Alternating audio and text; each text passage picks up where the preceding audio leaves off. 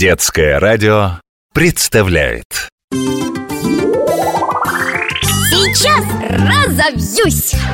Папа, а почему ты Андрей, а я Андреевич? Андрей – мое имя, а Андреич – твое отчество, то есть имя твоего отца, ну то есть меня В старину, примерно в 13 веке на Руси по отчеству стали называть князей и самых знатных бояр Ну, например, Юрий Алексеевич Долгорукий так люди старались выразить свое особое уважение и к самому московскому князю Долгорукому, и к его отцу.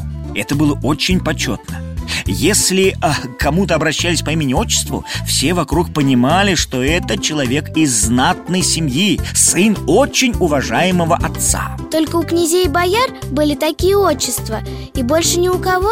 Отчество тогда еще можно было получить в награду. Например, в XVI веке царь Василий Шуйский так наградил семью купцов Строгановых за особые заслуги. Они получили право пользоваться отчеством.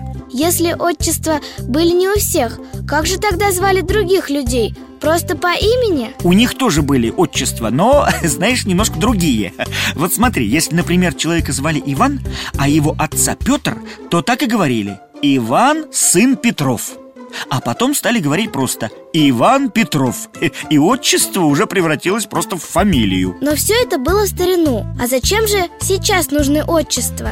Ну, как тебе объяснить? Во все времена люди дорожат честью своей семьи Отцы всегда гордятся добрыми делами своих сыновей и дочерей и сегодня, называя а, кого-то по имени и отчеству, мы показываем свое уважение к человеку и той семье, которая его воспитала.